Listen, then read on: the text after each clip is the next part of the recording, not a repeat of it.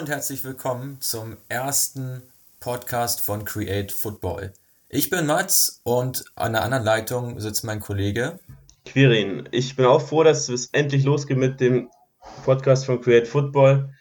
Nehmt uns nicht übel, wenn zu Beginn noch der ein oder andere Sprechfehler drin ist. Das ist, glaube ich, ganz normal, wenn man sowas beginnt. Ähm, unsere Themen heute ist ein Transfer-Roundup. Ist ja einiges zurzeit los mit dem Wintertransferfenster. Ähm, wir sprechen über Werder Bremen, über die Kaderplanung, über die Abstiegsängste. Äh, dazu kommt noch die Premier League. Dort besprechen wir auch den Abstiegskampf von Everton bis ans Tabellenende. Zum Abschluss haben wir dann noch ein paar Themen wie Setien, den neuen Trainer des FC Barcelona. Ganz genau. Das sind unsere Themen und wir starten jetzt mit dem Transfer Roundup. Wir starten in der zweiten Fußball-Bundesliga und zwar ist da am Tabellenende einiges passiert. Dynamo Dresden hat einen radikalen Umbruch vor, wie es scheint, und sie transferieren im Winter einige Spieler. Ähm, wir, haben, wir fangen mal an mit Musa Kone, der die Dresdner verlässt. Dafür kommt mit Marvin Pourier, heute bekannt gegeben worden, ein neuer Stürmer. Quirin, was sagst du dazu?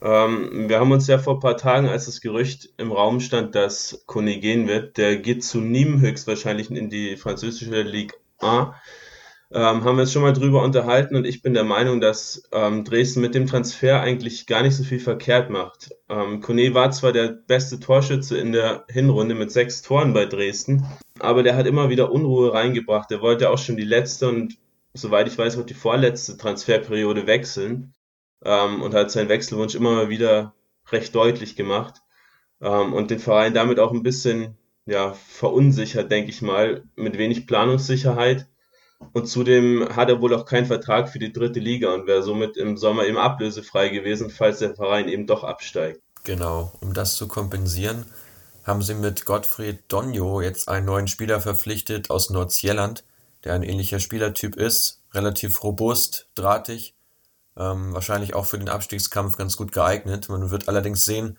wie schnell er sich akklimatisieren kann in der deutschen zweiten Liga, der doch recht unterschiedlich ist zur zur dänischen Liga. Ähm, der Trainerwechsel, den würde ich gerne ansprechen, von Christian Fiel zu Markus Krauzinski, hat natürlich auch einiges bewirkt, hat die Spielanlage verändert. Fiel, der ja sehr stark auf Ballbesitz äh, Wert gelegt hat, ein Positionsspiel aufziehen wollte, hat dafür auch einiges an Zeit bekommen, allerdings einfach nicht die nötigen Ergebnisse geholt, sodass die Trennung wohl auch unausweichlich war. Jetzt allerdings unter Kautzinski spielt Dresden auch einen anderen Fußball, spielt mehr auf Konter, kommt auch viel mehr über die Physis. Das heißt, die Spielanlage ist jetzt eine andere. Der Kader muss an mehreren Stellen jetzt verändert werden. Robuste, erfahrene Spielertypen sind da jetzt stärker im Fokus. Und einer davon ist Husbauer, der Mann, äh, der von Slavia Prag kam. Hast du da nähere Infos zu?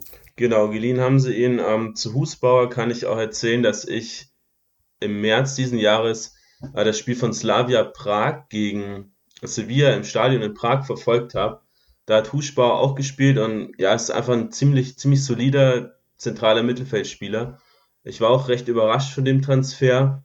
In meinen Augen ist er eigentlich fast ein bisschen zu gut für Dresden. Ich denke, zusammen mit, mit den zwei anderen Neuzugängen im Sturm mit Terrazino und auch mit Schmidt aus Heidenheim ähm, haben sie da schon ein bisschen, ja, gut Erfahrung, nicht unbedingt bei Schmidt vor allem, der ist ja auch erst von Saarbrücken aus der vierten Liga gekommen aber ein bisschen Erfahrung mit reingebracht, die im Abstiegskampf mit Sicherheit helfen kann. Das denke ich auch. Zumal ja die Spieler ähm, zumindest auch ein gewisses Alter schon haben oder für ihr Alter auch viele Einsätze, gerade auch wenn man an Terrazino denkt, der ja auch zwar einige Verletzungen hatte, aber insgesamt auch mit Mitte 20 auf sehr, sehr viele äh, Bundesliga- und Zweitligaspiele kommt. Also da haben sie sich auf jeden Fall verstärkt. Dresden ähm, sieben Punkte auf Platz 15, haben also noch ein ordentliches Brett vor sich, um sich wieder in den Bereich des Möglichen zu bewegen, was den Klassenhalt anbetrifft. Das wird noch eine sehr harte Saison für die Sachsen. Wir kommen zu Hannover. Genau, die haben ja auch einen, einen sehr robusten Stürmer verpflichtet, heute erst, ähm, John Guidetti aus Alaves, spanische äh, La Liga. Auch sehr überraschend, wie ich finde. Der kam ja, zu Beginn war der, seiner Karriere war der in der Jugend von Man City ähm, aber hatte den Durchbruch nie so wirklich geschafft und war zuletzt ja mehr auf dem absteigenden Ast, hat auch ziemlich wenig gespielt. Ähm, durch die Neuzugänge vor allem von, von Lucas Perez bei Deportivo Alaves. Ich denke, da hat Hannover einen sehr guten Griff gemacht, wobei ich mich ein wenig frage, wie der neben Weidern spielen soll. weil die für mich ja sehr ähnliche Spielertypen sind, die beide den Ball festmachen und ich da eher noch einen bisschen kleineren, quäligeren Stürmer geholt hätte. Zumal Dux ja auch eher der robuste Spieler ist. Ähm, also so ein, so ein kleinerer Stürmer hätte da, denke ich, mehr weitergeholfen. Oder wie siehst du das? Das sehe ich ehrlich gesagt ähnlich. Ähm, der Spielertyp ist tatsächlich relativ äh, ja, ähm, ähnlich wie Dux und wie Weidand, die ja bereits im Kader stehen. Zu Guidetti kann man auch noch sagen, er hat einen sehr harten Abschluss, er ist ein sehr robuster Spieler insgesamt und zieht auch aus der Distanz gerne ab. Das ist etwas, was die beiden ähm, Hannoveraner eher nicht verkörpern, Dux und Weidand. Er ist ein physischer Angreifer, aber für mich auch kein Kopfballspieler. Also da setzt er sich ein bisschen von den anderen ab. Er ist schon um einige Zentimeter kleiner als Marvin Dux, der über 1,90 ist, und Henrik Weidand, der sogar, ich glaube, fast zwei Meter groß ist. Ähm, da haben sie schon ein paar Unterschiede noch drin. Ja, dieses Wandervogel-Image von Guidetti, verstärkt durch die vielen Leihgeschäfte in den letzten Jahren. Ja, man wird sehen, ob er sich jetzt in Hannover so akklimatisieren kann. Aber ich glaube, es, auch da wird es schwierig. Ähm, insgesamt auch, weil das, das Pflaster Hannover ja nun gerade auch ein sehr, sehr heißes ist. Das sehe ich absolut genauso. Lass uns doch gleich mal eine Liga nach oben gehen in Deutschland. Ähm, Eintracht Frankfurt, die sind ja auch auf ja, neuer, neuer Spielersuche, vor allem nach Angreifern wird er ja gescoutet, was ich im ersten Schritt mal gar nicht so nachvollziehen kann, da ja schon einige Spieler im Kader stehen, aber da wird man wahrscheinlich eine andere Komponente noch hinzufügen wollen ins Sturmspiel, vermute ich mal, nachdem man ja doch drei recht ja, robuste Angreifer hat, ähnlich wie bei Hannover. Ja, jetzt sollen Brun Larsen aus Dortmund und Cadvere aus Frankreich im Blickfeld der, der Frankfurter stehen. Äh, was sagst du dazu? Meine erste Meinung war eigentlich, dass Brun Larsen nicht so wirklich in das System reinpasst, das Hütter spielen lässt. Ja, das, das sehe ich eigentlich nicht. Also wenn ich mal mit Larsen anfange, ähm, der aktuell ja in Dortmund kaum wirklich eine Chance hat auf Einsätze, von ein paar Jahren mal nach Stuttgart verliehen wurde, dort eine sehr unglückliche Saison gespielt hat, ist natürlich auch ein Spieler, der jetzt zuletzt immer auf dem linken Flügel oder auf dem rechten zur Geltung kam, der aber durchaus auch im offensiven Mittelfeld spielen kann und durchaus auch hinter zwei Spitzen spielen kann.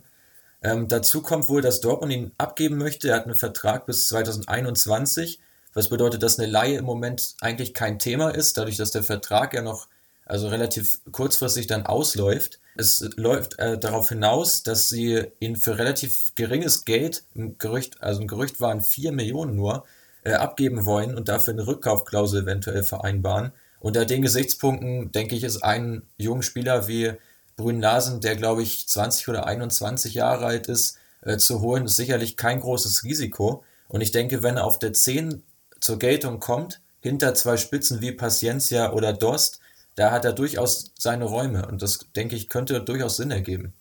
Ja, würde ja auch dazu passen, dass Kamada ja derzeit ausfällt und man ja nicht so genau weiß, wann der wiederkommt. Und selbst wenn Kamada wiederkommt, würde Brün Larsen da mit seiner ja schon eher Torgefährlichkeit, mehr als Kamada auf jeden Fall, äh, da wahrscheinlich eine ganz gute Rolle stellen am Spielen. Da muss ich dir schon recht geben.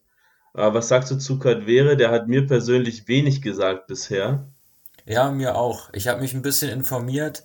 Der Mann kommt aus Le Havre, wo auch schon Mateta herkam, der damals ja zu Mainz gewechselt ist. In Le Havre haben sie oft mit zwei Spitzen gespielt, das ist mir aufgefallen. Ich glaube, dass Frankfurt auch jemanden gesucht hat, der durchaus als Sturmpartner agieren kann und nicht als alleinige Spitze, was ja mit ihrem System auch zusammenhängt. Und Kadwere ist mit seinen 1,83 auch ein eher kleinerer Stürmer im Vergleich zu den sehr kopfballstarken Paciencia und Dost. Könnte also eher eine Konkurrenz für André Silva sein. Ja, wie siehst du den Transfer? Oder hast du zu Kadwere noch weitere Infos? Ähm, nicht wirklich, aber das mit André Silva kann schon, schon durchaus stimmen. Der hat ja bei seinen Leihgeschäften bisher nie so wirklich überzeugt. In Sevilla war er auch zu Beginn recht stark und hat dann ja recht stark auch wieder abgebaut. Ähnlich wie jetzt in Frankfurt, da hat er ja auch zu Beginn einen ganz guten Eindruck hinterlassen. Jetzt eher weniger, da wäre natürlich wäre dann wahrscheinlich schon die deutlich kostengünstigere Alternative. Ähm, André Silva hat ja meines Wissens eine Kaufoption von um die 25, 30 Millionen. Glaube ich kaum, dass Frankfurt die ziehen wird. Nein, das denke ich auch nicht. Ich würde sagen, wir äh, müssen langsam vorankommen und ähm, schalten rüber zu Union Berlin. Die haben sich mit Yunus Mali verstärkt. Ein Spieler, der jetzt seit einigen Jahren in Wolfsburg war, dort sehr, sehr wenig gespielt hat, Denkst du, er kann bei Union wieder zu mehr Einsatzzeit kommen?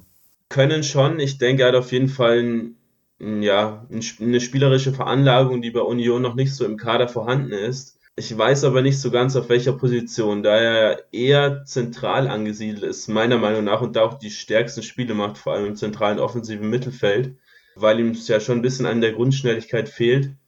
Äh, bin ich mir nicht sicher, ob Union dann das System ein wenig umstellt, weil sie ja meistens mit einer, einer flachen 4-4-2 spielen. Einer der Stürmer teilweise ein bisschen hängend. Ingwarzen hat den Part ja teilweise übernommen könnte eine Position für Mali sein, wobei Union schon recht viele Stürmer im Kader hat, mit Anderson, Polter, Ingwarzen und Ucha. Ja, schwierig. Ich bin mir da recht unsicher, ob der Transfer Union so viel weiterbringt, weil ihm Mali im ZM aufstellen, finde ich ein bisschen risikoreich, da er eher wenig nach hinten arbeitet, wäre das für einen Aufsteiger wie Union ja recht risikoreich, denke ich. Ja, Mali ist für mich auch kein Achter. Spielanteile im 4-4-2 sehe ich bei ihm ehrlich gesagt auch nicht, ähm, da die Positionen dann doch zu laufintensiv sind, zu Zweikampf betont. Ich könnte mir allerdings vorstellen, dass er im 3-4-1-2 auf Spielanteile kommen kann, ähm, dann auf der Zehnerposition, wo er momentan dann immer Markus Ingwatzen spielt, ähm, diese Zehnerrolle ausführt, äh, ein sehr kreativer Spieler, also letztlich ähnlich wie Yunus Mali, da könnte ich mir durchaus vorstellen, dass Mali da seine Chancen erhält. Aber im standardmäßigen 4-4-2 von Union denke ich auch nicht, dass er zu, zu viel Einsatzzeit kommt. Ja, wie gesagt, sehe seh ich ähnlich. Ähm, wenn wir gerade bei Achtern, Zehnern sind, lass uns doch einen kleinen Sprung über den, über den Ärmelkanal nach England hin wagen. Da hat sich ja Tottenham auch mit einem ziemlich hoch veranlagten Portugiesen verstärkt. Ja, die Rede ist von Getson Fernandes der von Benfica Lissabon kam. Für mich ein klassischer Box-to-Box-Player, der wahrscheinlich gerade aufgrund der Verletzungen von Musa Sissoko und Tankin Dombele verpflichtet wurde. Sicherlich auch ein Perspektivtransfer.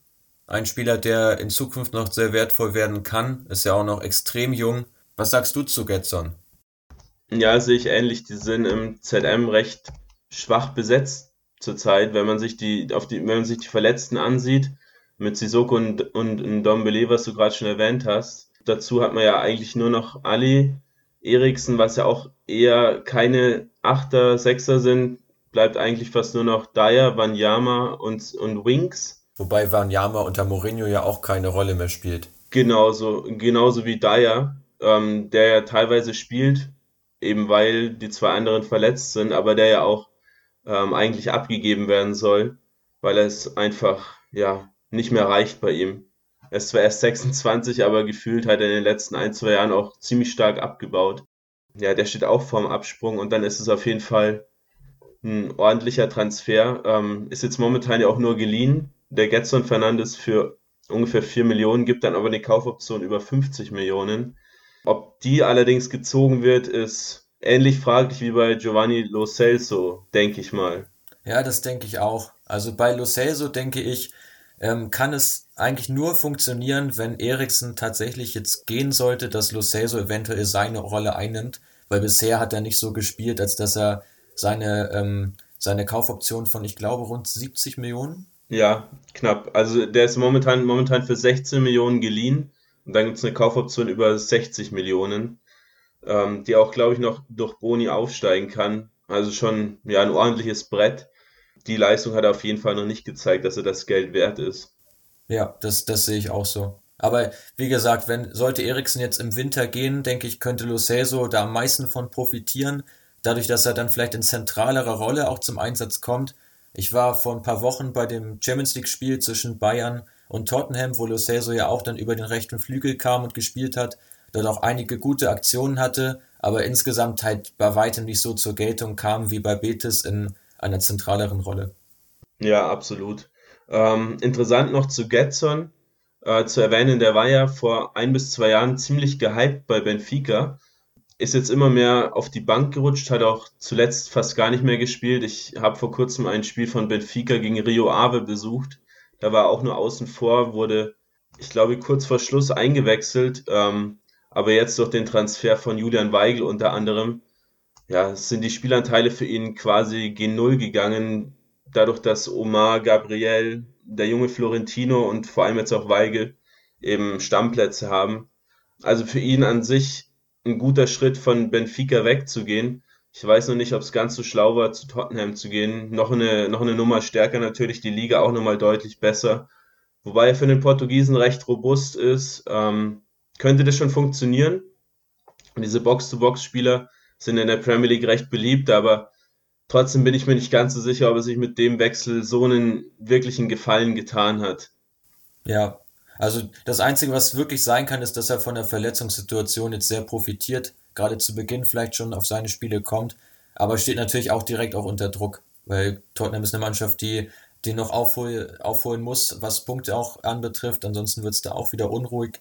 Ähm, ist auf jeden Fall kein ganz leichter Schritt, dorthin zu gehen.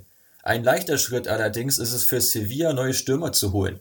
Die haben sich mit Enesiri ne, ähm, ver verstärkt im Angriff wieder einmal. Und dazu haben wir, glaube ich, eine schöne Statistik, was Sevilla Stürmer anbetrifft.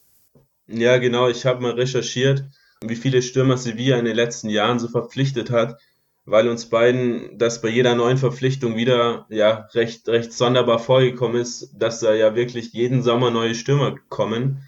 Die haben in den letzten fünf Sommertransferperioden 14 neue Stürmer geholt. Enisiri jetzt schon inkludiert. Absolut Wahnsinn. Das sind ja knapp drei pro Sommer, die natürlich dann auch wieder abgegeben werden nach kurzer Zeit. Ben Yedder war unserer Meinung nach der, der sich da am meisten mal profilieren konnte, auch ja über längere Zeitraum da auch mal was gezeigt hat und auch tatsächlich drei Jahre dort war. Aber der ganze Rest wurde ja, wie jetzt zum Beispiel der Bur, auch diesen Winter nach einer halben Saison schon wieder abgegeben. Ja, wirklich Wahnsinn, was, was da für ein Stürmerverschleiß betrieben wird. Ja, es passiert auffällig oft. Und dadurch entsteht ja dann auch immer ein neuer Bedarf, wenn Spieler für nicht gut befunden werden. Wobei ich das bei Stürmern immer recht kritisch sehe, weil gerade wenn du neu in einen Verein reinkommst, dann brauchst du einfach auch das Vertrauen des Vereins, dass du dich da zumindest mal über eine Saison akklimatisieren kannst. Äh, man geht ja auch in Fachkreisen davon aus, dass ein Spieler normalerweise bis zu zwei Jahre braucht, um sich in einem neuen Umfeld komplett wohlzufühlen und bei 100% Leistungsfähigkeit zu sein. Insofern sollte man das auch ein bisschen kritisch hinterfragen. Allerdings waren jetzt auch die, die jüngsten Neuzugänge wie Luc de Jong ähm, auch Spieler, die überhaupt nicht ähm, zum Verein gepasst haben, aus meiner Sicht. Sehe ich absolut genauso. Luc de, Luc de Jong ähm, ist da das, das beste Beispiel. Ähm, mit, seiner, mit seiner Schlagsigkeit hat er meiner Meinung nach sogar ganz gut in die Bundesliga gepasst, auch wenn er da ja bei Gladbach gefloppt ist. Aber die letzten Jahre bei PSW hat er ja, ja die Liga schon fast zerschossen in den Niederlanden, würde ich mal behaupten. Ja, aber dieses, dieses technische Klein-Klein-Spiel in Sevilla, was da betrieben wird, haben wir auch beide schon live gesehen. Ähm, ja, das, das passt einfach nicht zu einem Spieler wie Luc de Jong. Deswegen war zum Beispiel Ben Yedder da auch recht erfolgreich und unter anderem El Haddadi, der ja für recht wenig Geld dahin gewechselt ist, ähm, zeigt ja auch gute Leistungen, vor allem in der Euroleague. Ähm, ja, aber in der Liga mit, mit Luc de Jong läuft es nicht so wirklich. Guter, guter Punkt. Ähm, Ben Yedda ja inzwischen nach Monaco gewechselt. Siehst du Siri als seinen Nachfolger an? Also könnte der vom Spielertyp her Ben Yedda ersetzen, wenn man so möchte? Nicht wirklich. Ich habe Siri vor ein paar Jahren mal in Valencia live gesehen, als er mit Malaga beim Auswärtsspiel war. Ähm, da wurde er 20 Minuten vor Ende circa eingewechselt und ja, er war recht schlaksig. Der ist ja auch nicht gerade klein aber hat trotzdem eine ziemlich gute Technik. Also ich habe ihn, wenn, wenn man ihn so vom Spielertyp her sieht, finde ich es ein, ein wenig ähnlich zu Lewandowski zum Beispiel. Also auch nicht gerade langsam eigentlich, ähm, aber halt trotzdem recht bullig, guter Abschluss, ähm, aber auf jeden Fall nicht das Quirlige, was ähm, Ben Yedda geliefert hat. Und Enisiri war halt auch einigermaßen, ja, war schon recht, er war schon recht stacksig, als ich ihn da gesehen habe. Er hat sich jetzt weiterentwickelt, hat ja auch bei Leganes recht gut getroffen. Ähm, aber ja, im Zweifel wird es wieder ein typischer Sevilla-Stürmer-Flop. Ja, hoffen wir es mal nicht. Sevilla ja auch oben mit dabei, klopft an der Tür zur Champions League. Ganz interessant in dieser Saison, wo wir ja beide schon im Estadio Ramon Sanchez Pijuan waren. Ähm, eine, ein Hexenkessel. Ähm, trotzdem Sevilla zu Hause nur auf Platz 12, wenn man sich die Heimtabelle anschaut. Auswärts dafür dieses Jahr extrem stark. was in den letzten Jahren eigentlich fast immer umgekehrt war. Ähm, Finde ich auch ganz interessant. Ähm, Sevilla, denke ich, könnte durchaus auch äh, fast auf Augenhöhe sein, punktetechnisch mit Barca und Real in dieser Saison, wenn sie zu Hause einfach mehr Konstanz gezeigt hätten. Ja, gilt ja für mehrere Vereine, auch Atletico, die ja auch zu Hause häufig Punkte liegen lassen, ähm, ist auch gefühlt erst nach dem Umzug ins neue Wander Metropolitano so. Davor haben die ja zu Hause wirklich fast alles gewonnen, zumindest in den letzten Jahren. Ähm, aber dieses Jahr, ja, sind eigentlich die großen Clubs in Spanien alle nicht ganz auf Rosen gebettet. Ähm, der Fußball von allen Vereinen ist nicht wirklich so schön anzusehen wie in den letzten Jahren. Zu Barcelonas neuem Trainer kommen wir später, der den Spielstil womöglich wieder ein bisschen verschönert und ansehnlicher macht und mehr Richtung Cruyff ähm, und das Tiki-Taka bringt. Aber wo wir gerade auf der iberischen Halbinsel sind, ähm, was sagst du zu Bruno Fernandes? Geht er zu Menu? Bruno Fernandes für mich auch einer der Spieler, der schon längst eigentlich hätte wechseln müssen. Ähm, für mich mit der beste Spieler der portugiesischen Liga, eigentlich dem Ganzen auch schon echt entwachsen. Man United ist jetzt sehr stark interessiert, das sieht auch nach einem Transfer aus.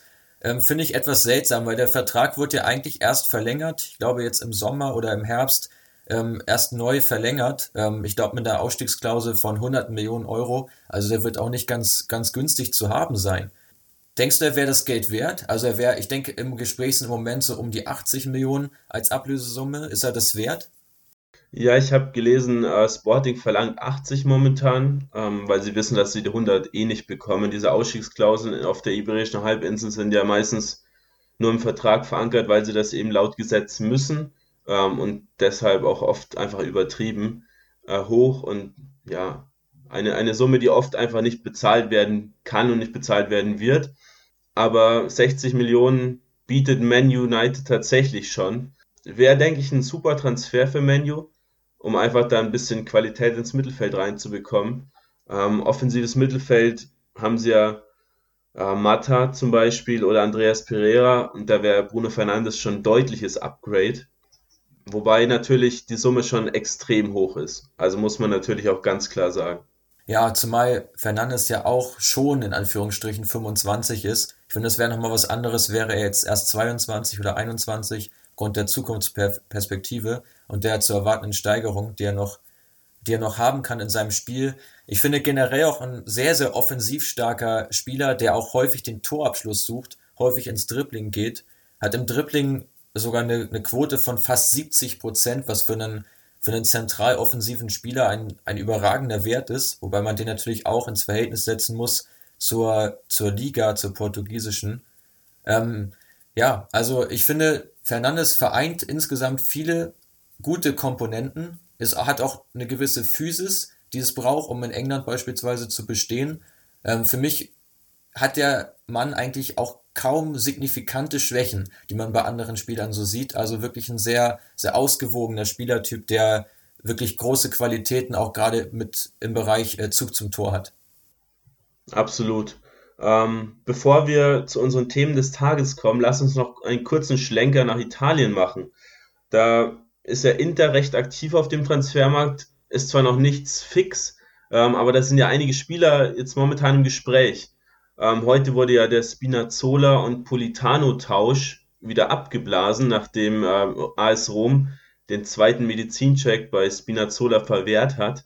Äh, sind beide Spieler wieder zurück zu ihrem Verein gereist. Ähm, Wahnsinn, dass sowas heutzutage noch passiert, dass Spieler wirklich durch den Medizincheck fallen. Vor allem, da ja die Roma im Sommer erst 30 Millionen für Spinazzola an Juventus Turin gezahlt hat. Ja, auch eine extrem hohe Summe für einen Außenverteidiger. Da muss man sich so ein bisschen fragen, was auch bei der Roma so gerade vor sich geht. Ich finde, dass die da immer noch sehr stark in der Umstrukturierung sind. Nach dem Abgang vom Sportdirektor Monchi, der zurück nach Sevilla gegangen ist ähm, und dort da auch ja, den Kader radikal in Rom verändert hat und nach seinem Abgang wurde der Kader ja quasi wieder auf 180 Grad gedreht, wo es auch wieder viele Veränderungen gab und relativ wenige Konstanten, was man dann jetzt auch in der Leistung so ein bisschen merkt, finde ich. Aber ja, zu dem Deal, ähm, ich denke, letztlich hätten beide Vereine irgendwo davon profitieren können, weil auf den Positionen einfach auch, ja, einfach Bedarf bestand. Warum auf dem Flügel, wo Cengiz Ünder, der gleich auch noch Thema werden äh, wird, ähm, ja auch im Moment im Formtief ist, nicht mehr so die Aktion hat, die er letztes Jahr noch hatte. Ähm, ja, und bei, ich denke bei Inter auch auf jeden Fall auf den Außenverteidigerpositionen, beziehungsweise ein Contest-System, ja, die beiden, die beiden Schienenspieler, links wie rechts, ähm, da hätte es durchaus auch ein, ein Upgrade nochmal gut gebrauchen können. Ein Upgrade steht jetzt kurz vor der Unterschrift und zwar Ashley Young aus Manchester. Ähm, der ist gelandet und unterschreibt wohl noch heute seinen Vertrag. Ähm, Upgrade zu Biragi und D'Ambrosio, was meinst du?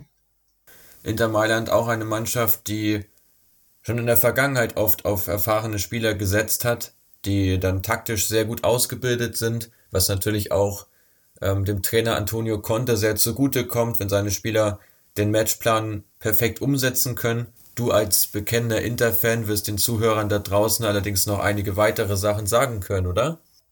Ähm, ja, Biragi war jetzt zuletzt gesetzt auf links. Der hat mich nicht wirklich überzeugt. Ähm, ja, einfach ja, unterdurchschnittliche Leistungen, so, so, so ja, offensiv und defensiv. Ähm, von daher, ja, Young wird häufig unterschätzt, denke ich. Ähm, ich bin zwar kein großer Fan von ihm, weil er halt auch ja, eher Durchschnitt ist, aber mit seiner Erfahrung kann er da einiges wettmachen und der wird bestimmt scharf drauf sein, mit Inter dieses Jahr um den Titel mitzuspielen und kann da zumindest Biragi zu höheren und besseren Leistungen anstacheln, hoffe ich mal. Ähm, aber zwei andere Spieler in der Offensive sind natürlich viel interessanter, und zwar Christian Eriksen und Olivier Giroud. Äh, Giroud, der als Backup für Lukaku kommen soll, für knapp 5 Millionen, und Eriksen, der ja auch genauso wie äh, Giroud und Young im Sommer ablösefrei wäre, ähm, der wohl auch noch diesen Winter kommt für 15 bis 20 Millionen. Das wären natürlich schon zwei super Verstärkungen. Nochmal Giroud für die Breite und Eriksen natürlich in die Spitze, ähm, mit denen man Juve wohl bis zum Saisonende auf jeden Fall Paroli bieten könnte. Ich denke zudem, dass sich Inter vor allem auch international stärker aufstellen möchte. Das Aus in der Champions League in dieser Saison war sicherlich so nicht einkalkuliert. Ich denke, man ist schon davon ausgegangen, dass man vor Dortmund den zweiten Platz sich sichern kann. Insofern tut die äh, internationale Erfahrung, die die drei genannten Spieler über Jahre hinweg mitbringen, sicherlich eine große Rolle. Ähm, den jungen Italienern, der jungen Garde um Stefano Sensi und Nicolo Barella da etwas mehr Sicherheit noch zu geben, seine, ihre Erfahrung einzubringen in die Mannschaft. Ich denke, dass das ein, ein Hauptgrund dafür ist. Allerdings muss man auch sagen, dass die ähm, Fraktion gerade auch um Giroud natürlich auch sehr gehaltstechnisch teuer ist. Ähm, alle drei Spieler werden versuchen, nochmal den letzten großen Vertrag ihrer Karriere abzuschließen. Insofern denke ich, das wird ein sehr teures Unterfangen für Inter, auch wenn die Spieler ablösefrei sind. Ja, absolut. Wobei da bei Inter ja durch den Partner Suning nicht groß die Probleme sein sollten. Da war ja eher in der Vergangenheit das Problem mit dem Financial Fair Play. Ähm, aber die Gehälter fallen da ja Gott sei Dank nicht mit rein. Ähm, von daher wird das für Inter ja keine große Rolle spielen, ob die jetzt eine Million mehr oder weniger verdienen. Ähm, du hast Ünder gerade schon angesprochen. Der soll wohl gegen Suso getauscht werden.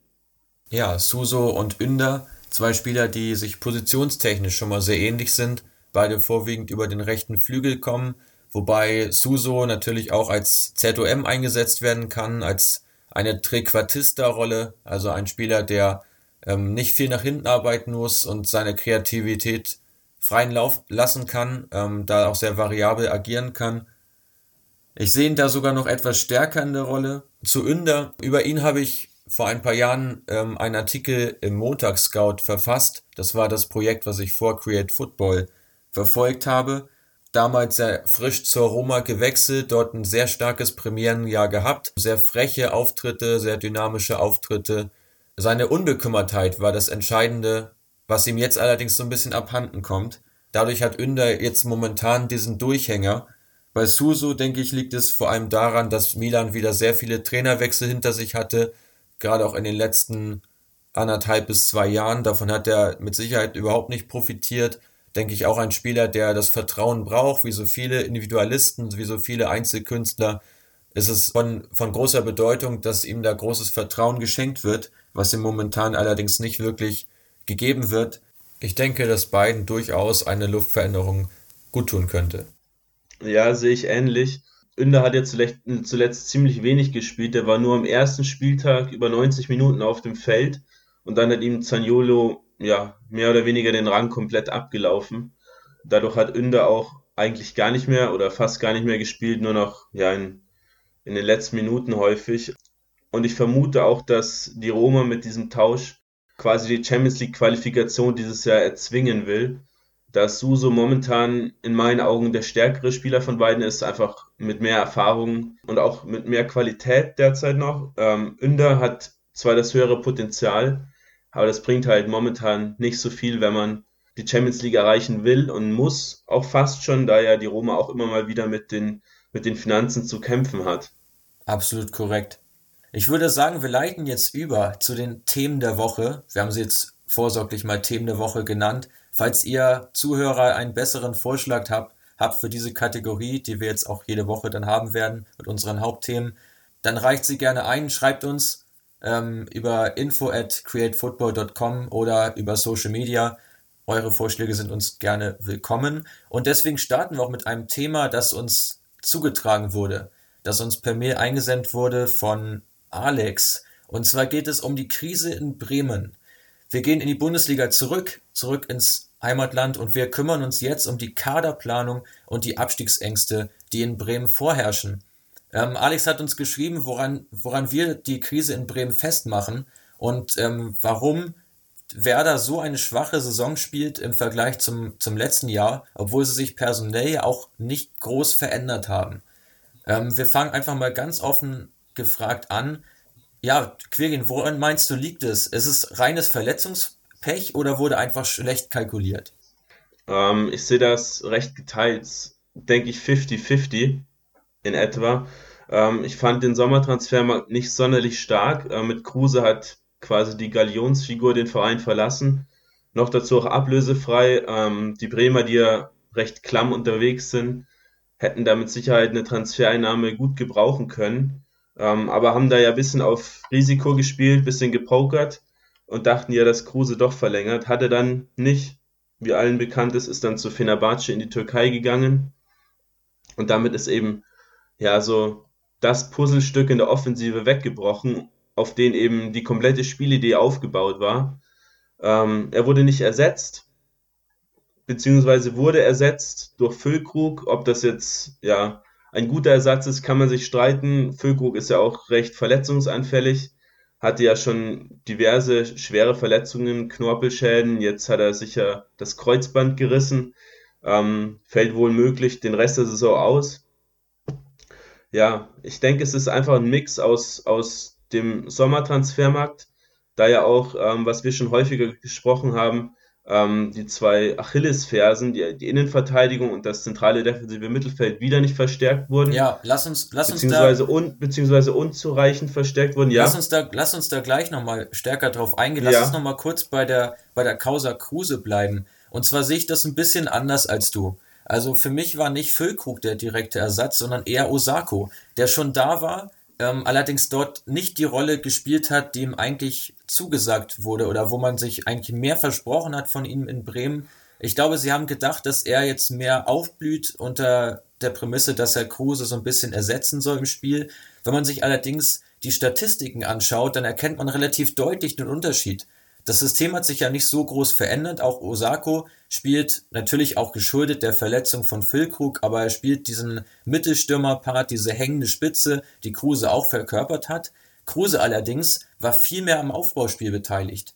Also Kruse ähm, hat insgesamt viel mehr Pässe gespielt, pro Spiel in etwa 40, im Vergleich dazu Osako 24 nur, ähm, was ein großer Unterschied ist. Gerade im Spiel von Werder, das ja doch sehr stark auf Ballbesitz beruht, eine zweite Komponente sind die, die tiefen Bälle, die langen Pässe, die auch Kruse häufig geschlagen hat, ähm, sich ein bisschen hat fallen lassen, den Ball abgeholt hat und dann auf die Außen gespielt hat und dadurch vor allem auch Rashica einsetzen konnte. Diese tiefen Pässe von Kruse ähm, waren es fast fünf pro Spiel, von Osako nur zwei und auch die Quote, die davon ankommt. Kruse hat drei von den vier Pässen an den Mann gebracht, 75% dieser Pässe waren erfolgreich, bei Osako ist es nur ein Drittel. Und für mich sind das somit die entscheidenden Gründe, weil die Spielphilosophie von Werder oder gerade auch von Kofeld hat sich ja nicht grundlegend verändert. Es geht viel um Ballbesitz, es geht äh, um Positionsspiel. Und da ist es natürlich dann entscheidend, einen Stürmer zu haben, der eben sehr technisch versiert ist und eben auch die Mitspieler entsprechend in Szene setzen kann.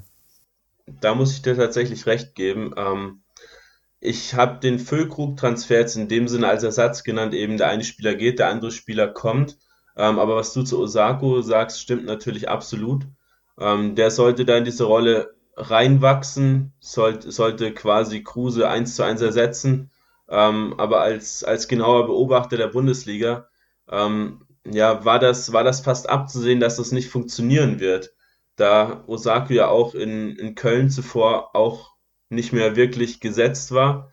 Ähm, ja, kommen wir zu, zu den zwei Positionen, die nicht verstärkt wurden. Ja, gerne. Lass uns mal darüber reden. Thema Innenverteidigung.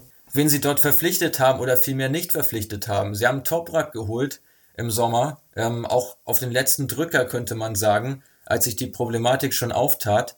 Ein Spieler, der zwar sehr schnell ist, aber auch sehr verletzungsanfällig. Und so kam es dann ja auch. Er hat sich auch verletzt.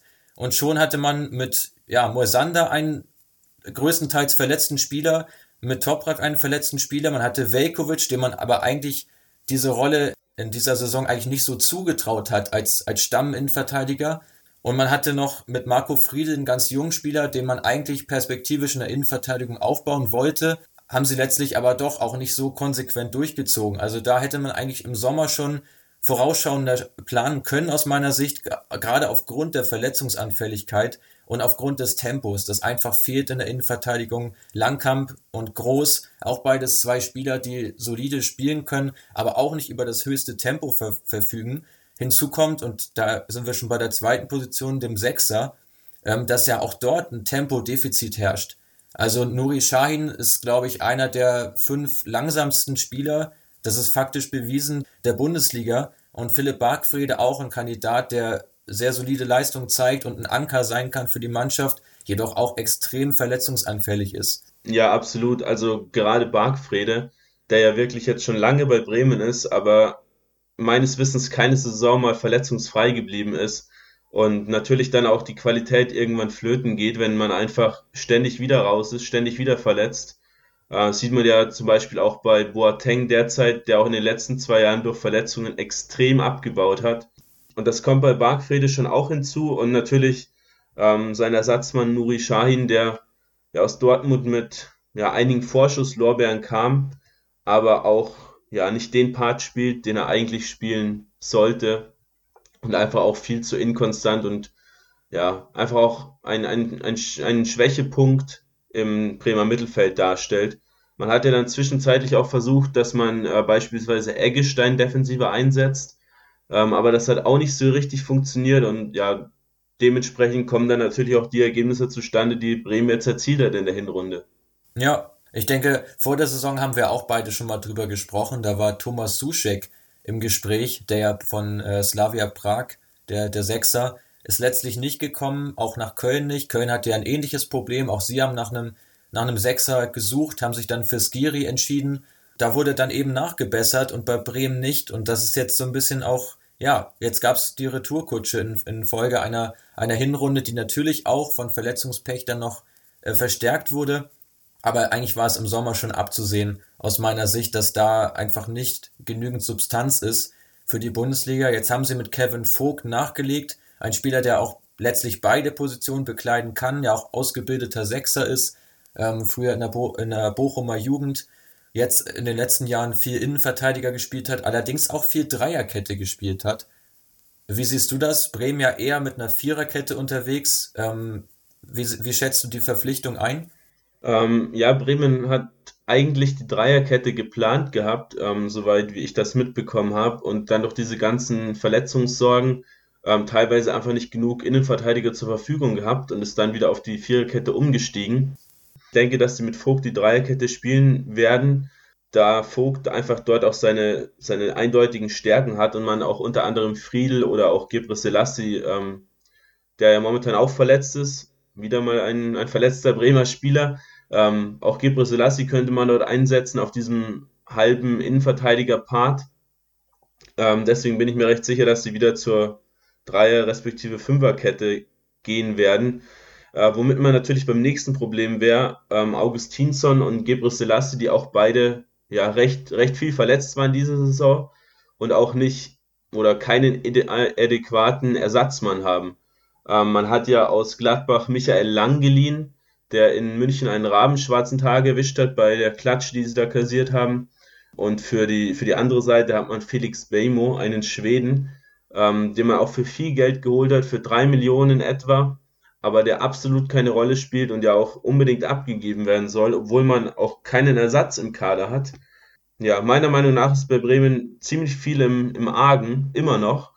Ähm, und das wird nach außen immer so ein bisschen geschönt und ich befürchte, dass das am Ende der Saison recht eng werden könnte, eben weil man die Tatsachen nicht so wirklich ins Auge sieht. Ja, ich denke auch ein weiteres Problem sind die Flügelpositionen. Du sprichst die Außenbahn defensiv an, jedoch sehe ich auch offensiv einige Vakanzen bei Werder Bremen. Ursprünglich sind sie ja mal vom 4-3-3 aus gestartet, haben links dann mit Rashica den überragenden Offensivspieler, der allerdings auch kaum verletzt war zum Glück für die Werneraner. Ich sehe da auch überhaupt keine Alternative zu ihm, ehrlich gesagt, auf dem linken Flügel.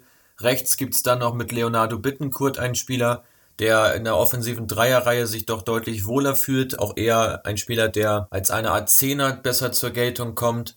Auf jeden Fall nicht in vorderster Front. Mit Finn Bartitz kehrt ein verletzter Spieler in den Kader zurück. Allerdings auch da sicherlich schon ein Tempodefizit aufgrund seines Alters, war auch eigentlich nie der allerschnellste Spieler, sondern eher einer, der ähm, sehr trickreich gespielt hat oder uns auch eine, über eine gute Vision verfügt. Allerdings fehlt insgesamt bei Werder einfach das Tempo in der vordersten Reihe. Auch Benjamin Goller macht da keine Ausnahme, der von Schalke 04 kam. Johannes Eggestein ja inzwischen eher zum Achter um funktioniert. Also ich sehe da einige Probleme, die auf, auf die Bremer zukommen. Denn äh, Tiefensprinter wie Rashica haben sie ansonsten nicht. Keiner davon ist in der Lage, wirklich Räume zu schaffen für die Mitspieler, ähm, vielleicht auch mal den Gegner in eine Rückwärtsbewegung zu zwingen durch einen durch einen Sprint hinter die Abwehrkette. Das geht den Bremern einfach total ab. Ich denke, sie müssen im Sommer definitiv nachbessern, besser jetzt schon im Winter. Ähm, Im Sommer, denke ich, endet ja auch der Vertrag von Finn Bartitz. Also wahrscheinlich eine Option, sich da neu zu orientieren. Ja, und da sind wir eigentlich wieder bei Kruse, der eben immer diese Bälle festgemacht hat und eben dann den Mitspielern geholfen hat, einfach nachzurücken. Ähm, der steht ja momentan witzigerweise tatsächlich wieder vor dem Abgang bei Fenerbahce und wird tatsächlich mit einer Rückkehr nach Bremen in Verbindung gebracht. Ähm, so ganz glauben kann ich da zwar nicht dran, wäre für Bremen aber natürlich super, falls das wirklich funktionieren sollte. Andere, andere Spieler, die momentan jetzt im, äh, in der Gerüchteküche umherschwirren, sind mal wieder Nabi Bentaleb, der gefühlt jede Transferperiode nach Bremen wechseln soll, aber äh, das kommt ja irgendwie auch nie zustande, genauso wie ähm, Yannick Westergaard, womit wir dann ähm, eigentlich bei der Premier League angekommen wären, in der Yannick Westergaard momentan beheimatet ist. Oder willst du noch ein Abschlusswort zu Bremen sagen? Ich denke, das hast du ganz gut zusammengefasst. Wir haben noch den kommenden Wechsel, den bevorstehenden Wechsel von Felix Agu, ein Spieler vom VfL Osnabrück, der im Sommer ablösefrei ist und wohl zu den Werderanern wechseln soll. Ein sehr variabler Spieler, ähm, der kann links hinten wie rechts hinten agieren, eventuell sogar auch im äußeren Mittelfeld, ähm, verfügt über viel Offensivdrang, hat schon einige Vorlagen gegeben diese Saison. Da ja Bejimo und Lang ohne Perspektive sind, die du schon angesprochen hast, wäre er sicherlich die erste Option zu, ähm, zu Augustinsson und Selassie. Insofern auch ein Wechsel, der absolut Sinn ergeben würde, auch aufgrund seiner insgesamt wirklich sehr guten Perspektive als deutscher U-Nationalspieler der sehr talentiert ist ähm, und auch eine wirklich gute Runde spielt mit seinem Verein, dem VfL Osnabrück. Allerdings denke ich nur, dass sie ihn bei Klassenheit verpflichten können. Absolut, da steht auch eine Klausel im Vertrag, dass er bei Abstieg ähm, nicht nach Bremen wechselt. Wobei Bremen wahrscheinlich am Ende der Saison tatsächlich den, den Kopf aus der Schlinge ziehen wird, einfach weil die individuelle Qualität unserer Meinung nach höher ist als beispielsweise die der Düsseldorfer. Aber da sprechen wir wohl möglich im Rest der Saison nochmal in einem anderen Podcast drüber, wie sich die Dinge dann entwickelt haben in Bremen.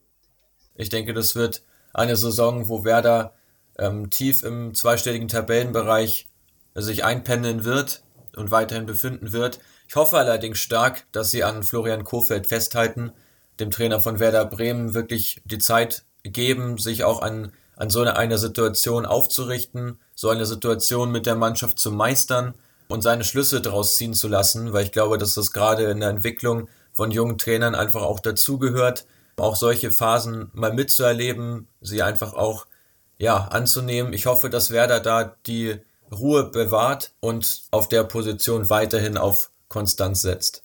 Dann lasst uns in die Premier League wechseln. Wir beschäftigen uns heute mit dem Abstiegskampf, der unserer Meinung nach äh, bei Platz 11, dem FC Everton, wie auch schon in unserem Teaser erwähnt, losgeht. Deine Meinung zu Everton? Die haben sich jetzt ein bisschen nach oben gearbeitet, waren ja zeitweise echt weit unten drin mit dem Kopf in der Schlinge. Die Trennung von Marco Silva kam dann aber wohl gerade noch rechtzeitig. Jetzt ist Carlo Ancelotti am Ruder. Ganz genau. Carlo Ancelotti, der neue Trainer vom FC Everton, der noch bis zum Winter bei der SSC Neapel unter Vertrag stand. Ihm kommt zunächst einmal zugute, dass er ein wirklich sehr machbares Auftaktprogramm hatte und auch hat, mit äh, Gegnern wie Burnley, Newcastle und Brighton, gegen die er jetzt schon äh, Siege einfahren konnte. Dazwischen die Partie auswärts bei Manchester City, die verloren ging. Sicherlich keine Punkte, die einkalkuliert waren. Als nächste Gegner stehen jetzt noch West Ham, wieder Newcastle, Watford und Crystal Palace auf dem Programm. Und nach den Begegnungen könnte sich, könnten sich die Toffees da schon etwas rausgearbeitet haben, etwas Luft verschafft haben, da man fast ausschließlich gegen direkte Konkurrenten aus dem Abstiegskampf antritt. Sehe ich ähnlich, wobei die Spiele in, der, in den letzten Wochen ja jetzt auch nicht gerade überzeugend waren. Ähm, waren Siege dabei, aber nie mal ungefährdet, nie mal ein, ein klarer Sieg ohne Bangen bis zum Ende. Da waren viele knappe Kisten dabei. Dominic Calvert-Lewin ist womöglich der größte Gewinner vom Trainerwechsel, der jetzt ja dauernd startet. Ich habe da auch einen interessanten Fakt dazu gehört und zwar äh, hat Ancelotti Calvert-Lewin befohlen, nicht mehr so viel zu laufen ähm, und sich mehr im Zentrum aufzuhalten und auf die Bälle zu warten, weil Calvert-Lewin zuvor ja einen ziemlich großen Bewegungsradius hatte und dann eben immer in der Spitze gefehlt hat, wenn dann die Flanken beispielsweise reingeschlagen wurden. Der zusammen in der Spitze mit Richarlison, ja, beide acht Saisontore jetzt mittlerweile, ist ordentlich, wobei der Rest vom Kader ja, in meinen Augen auch nicht sonderlich gut zusammengestellt ist, was auch ein Problem darstellt. Also Marco Silva war mit Sicherheit nicht unschuldig an der Situation, in der Everton jetzt steckt, ähm, aber vor allem Marcel Brands, der, der Manager und Sportdirektor, der eben für die Transfers zuständig ist, hat da auch einige Male daneben gegriffen, würde ich mal so freundlich ausdrücken. Wenn man sich beispielsweise die Namen Iwobi und Mois Ken anschaut, Iwobi 30 Millionen, Moisken 27. Dazu dann noch äh, Gibamar aus Mainz 25 Millionen, der auch zu Beginn gar nicht zur Geltung kam, jetzt verletzt ist. Was sagst du zu den Transfers? Eigentlich zu viele Spieler im Kader, die um die 27, 29 sind. Also das sind alle Spieler, die schon irgendwo ihre Sporen verdient haben, ähm, die sichere Premier League-Spieler sind, die auch nicht viel zu befürchten haben, wenn es mal nicht so laufen sollte in einer Saison. Mir fehlt so ein bisschen das Feuer im Kader. Und ich glaube, das haben sie versucht, so ein bisschen wiederherzustellen mit dem Iwobi, der auch noch relativ jung ist. Aus meiner Sicht aber auch, ich bin überhaupt kein Fan von ihm, finde ihn auch eigentlich überhaupt nicht, nicht wirklich äh, gut, sodass man wirklich sagen kann, dass der die Mannschaft entscheidend voranbringt. sehe ich bei ihm überhaupt nicht. Ähm, dann Gilbert sicherlich unglücklich, dass er sich jetzt auch verletzt hat. Mois Ken finde ich wiederum interessant. Ich könnte mir auch vorstellen, dass auch er von Ancelotti profitieren könnte, dadurch, dass Ancelotti ja logischerweise Muttersprachler ist, die italienische Sprache ähm, beherrscht und ja, vielleicht ihn da etwas weiter noch ranführt. Gerade im Hinblick, sie spielen jetzt mit zwei Stürmern, da könnte Ken durchaus auch als, als Joker jetzt mal zu seinen Einsatzzeiten kommen. Allerdings natürlich auch da die Hürde viel zu hoch gewesen im Sommer, die Bürde mit, den, mit der erwähnten Ablösesumme ja, Mois Ken profitiert auch extrem davon, einfach als, als Talent bei einem ja, Top-Club schon, schon gewesen zu sein. Solche Spieler wechseln ja häufig für ähm, mehr Geld als ja, Spieler der, der ähnlichen Qualität, die von kleineren Vereinen wechseln. Ähm, und diese Bürde, die ja, merkt man ihm auch an. Recht, recht wenig befreit, was er da spielt. Wobei das größere Problem in meinen Augen eher in der Defensive liegt. Vor allem Michael Keane, der spielt ja wirklich eine grottenschlechte Saison. Neben sich mit, mit Mina. Teilweise spielt auch dann Holgate hinten in der, in der Viererkette. Das ist auf jeden Fall solider als mit Michael Keane. Ja, wirklich erschreckend, was mit dem Nationalspieler passiert ist. Ja, also ist auch, hat sich überhaupt nicht mehr weiterentwickelt aus meiner Sicht. Ähm, war ja vor ein paar Jahren doch recht heiß gehandelt, auch bei einigen noch ähm, ja, bei einigen Top-Vereinen aus England doch auch im Gespräch gewesen, hat aber echt extrem stark abgebaut. Also da könnte man so ein bisschen die Parallele ziehen zu Jonathan Tah, der auch im Moment in Leverkusen eine sehr schwierige Spielzeit hat.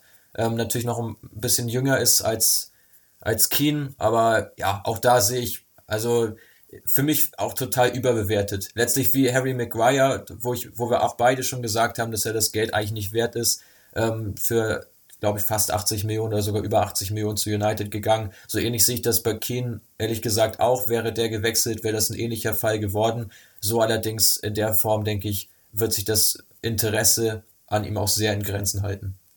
Ich finde auch ganz interessant, würde ich gerne noch ansprechen, Gilfi Sigurdsson, der ja auch eine Zeit lang in Hoffenheim gespielt hat, ein Freischuss-Spezialist vor dem Herrn, spielt er im Moment als, als einer, ein Part der Doppelsechs. Da frage ich mich ehrlich gesagt, ob er wirklich da die Zweikampfstärke auf Dauer mitbringt. Und das ist ja letztlich auch der Punkt, den du angesprochen hast. Viele Siege waren sehr eng. Ähm, diese Dominanz kam nicht so zum, zur Geltung, was wahrscheinlich auch daran liegt, dass, dass Leute wie äh, Sigurdsson, die ja doch Kreativspieler sind, einfach extrem viel laufen müssen in der Rolle. Ja, dazu kommt natürlich, dass äh, André Gomes, der wirklich der Anker war im Mittelfeld, ja recht lange ausfällt, auch bis zum Saisonende nach, nach dieser brutalen Aktion da in der, in der Situation mit, mit Heung-Min Son, dem ich da auch gar keine Absicht unterstellen will, aber natürlich äh, Everton da für den restlichen Saisonverlauf schon extrem geschwächt hat.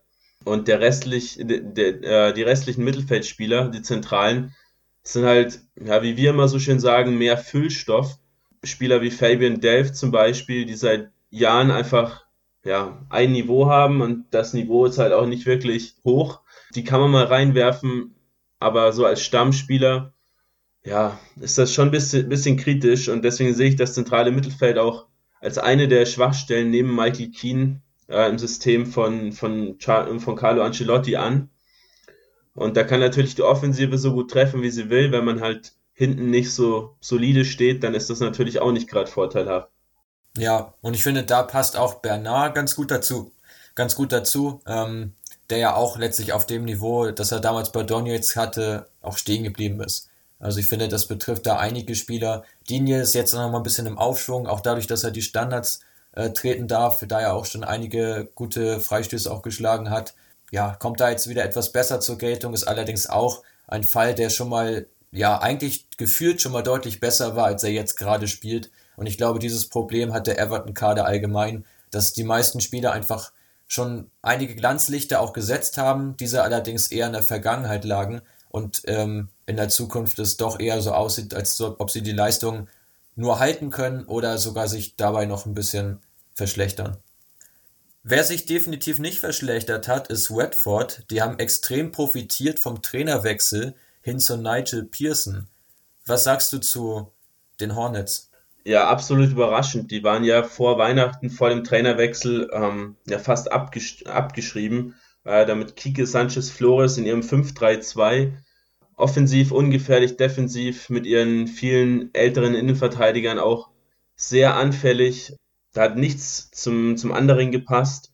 Ähm, Nigel Pearson jetzt am Start, neuer Trainer, hat das 5-3-2 direkt abgeschafft, in das 4-3-3 umgewandelt. Ähm, Troy Dini ist wieder fit, der übernimmt in dieser offensiven Dreierkette den Mittelpart was ihm ja sehr, sehr zugute kommt, kann der die Bälle super festmachen und auf den Außen dann mit Gerard Delofeo und Ismail Assar, dem jungen Senegalesen, den sie aus Frankreich geholt haben, aus Rennes, die jetzt auch deutlich mehr Aktionen setzen können. Gerade bei Ismail Assar, der war ja auch recht lang verletzt, ist jetzt wieder neu dabei und der ist ja wirklich jedes Spiel jetzt an Toren beteiligt. Mit seiner Schnelligkeit, auch Delofeo natürlich und dieser Wendigkeit, diesen Tricks, ja, gibt das Watford einfach viel mehr Möglichkeiten, wie sie davor hatten.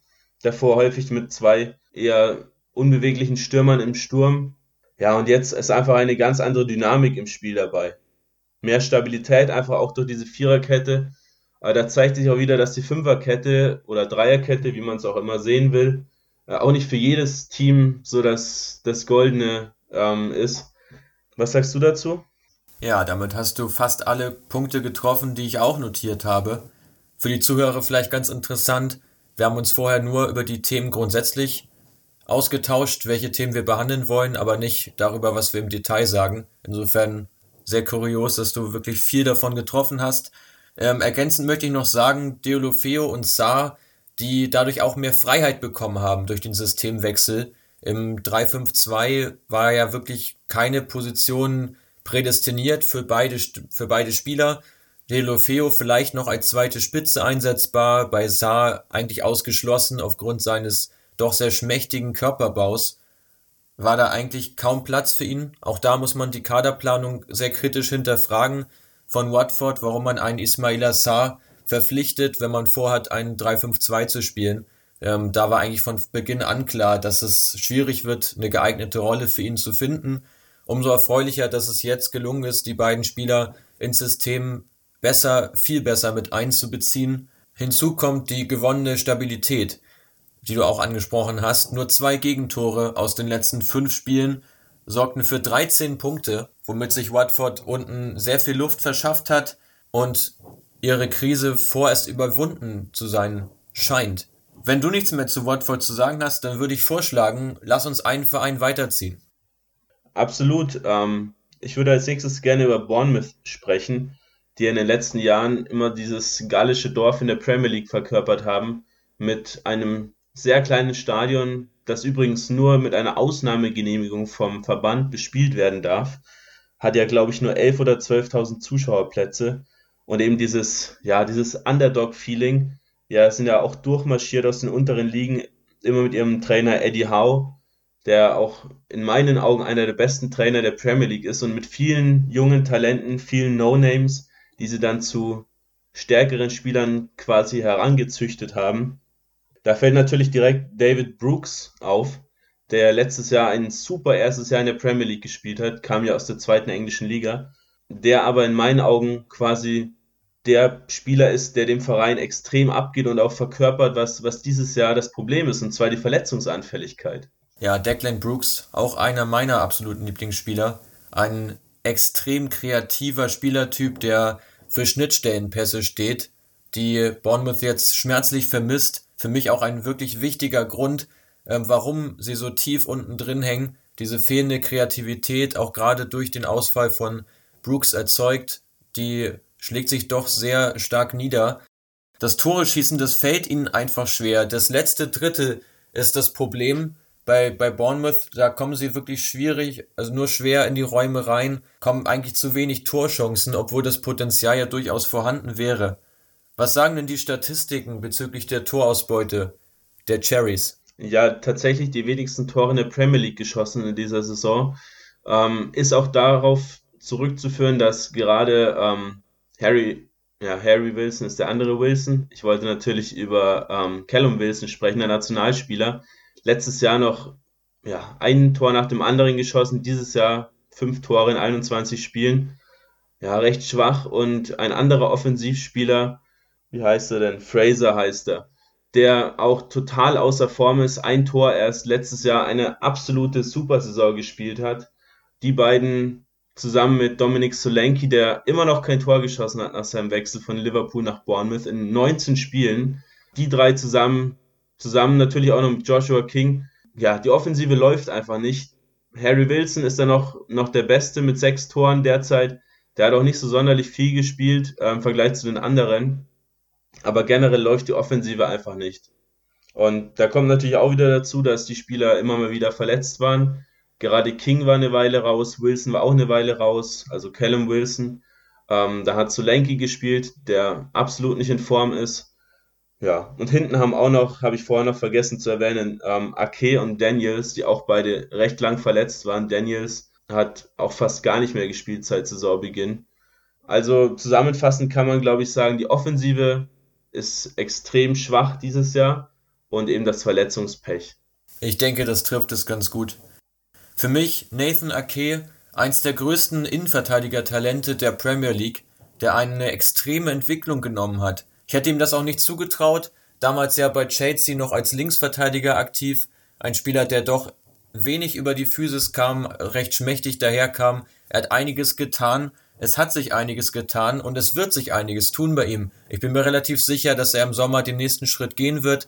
Bin gespannt, welcher Verein sich seine Dienste sichern kann. Denn ich denke nicht, dass die Cherries ihn über die Saison hinaus halten können, selbst wenn der Klassenerhalt gelingen sollte. Zum Thema Eddie Howe. Ein wirklich sehr talentierter Coach, der das Vertrauen weiterhin geschenkt bekommt. Ich finde es sehr, sehr positiv, bin immer ein Freund davon, da auch auf Kontinuität zu setzen und zu honorieren, was der Trainer in den letzten Jahren auch geleistet hat für den Verein. Anders als die bisher angesprochenen Everton und Watford und auch West Ham, auf die wir gleich nochmal kurz zu sprechen kommen, hat Bournemouth den Trainer nicht gewechselt und steht unten drin. Ich bin sehr gespannt, wo dieser Weg hinführt.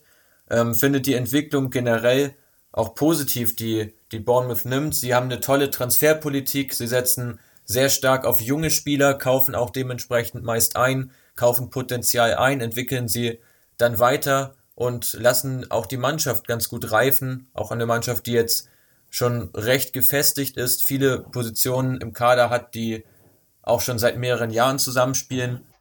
Ich hoffe, dass sie den Klassenhalt wirklich noch schaffen. Ähm, eine Mannschaft, ja, die den Großen schon immer mal Paroli geboten hat und auch bieten kann. Insofern wäre es doch sehr schade, wenn sie den Gang in die Championship antreten müssten. Hoffe ich auch. Ähm, da müssen natürlich dann andere Teams absteigen. Zwei, über die wir noch kurz sprechen sollten, sind Aston Villa und West Ham. Bei denen gab es ja auf der Torhüterposition eine kleine Rochade, oder? Ganz genau. Gerade bei diesen beiden Vereinen fragt man sich wirklich, womit sich die Verantwortlichen im Sommer auf der Torhüterposition beschäftigt haben, denn es stehen gleich vier Torhüter im Kader, die allesamt längst über 30 Jahre alt sind, mit Darren Randolph, Lukas Fabianski, Roberto und David Martin. Ich weiß wirklich nicht, warum West Ham da auf diese breite Masse setzt, keinem jungen Torhüter die Chance gibt, sich dahinter zu entwickeln. Aus meiner Sicht kaderplanungstechnisch absolut unnötig da sich vier Torhüter zu leisten, von denen drei wahrscheinlich auch relativ viel Gehalt beanspruchen, mit Fabianski als Stamm und Randolph und Roberto werden sicherlich auch auf ihre Kosten kommen. Bei Aston Villa hat man sich unterdessen sogar noch verstärkt im Winter auf der Torhüterposition. Ja, absolut. Noch ein, kurz, ein kurzes Wort zu West Ham.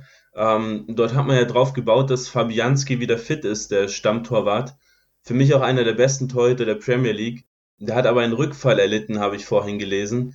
Ähm, deswegen kam jetzt Darren Randolph, der jetzt ähm, aus Middlesbrough zurückkam, der irische Nationaltorwart, der jetzt ähm, Roberto, den Spanier, verdrängen soll, verdrängt hat, wie auch immer, steht am Wochenende auch direkt schon im Tor. Da Roberto in den letzten Spielen ja recht schwache Leistungen gezeigt hat für West Ham, da auch einige Punkte gekostet hat, dachte man sich wohl, zieht man da lieber nochmal nach. Roberto also jetzt nur noch dritter Torwart.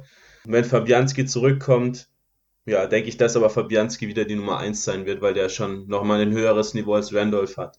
Zu Aston Villa, genau.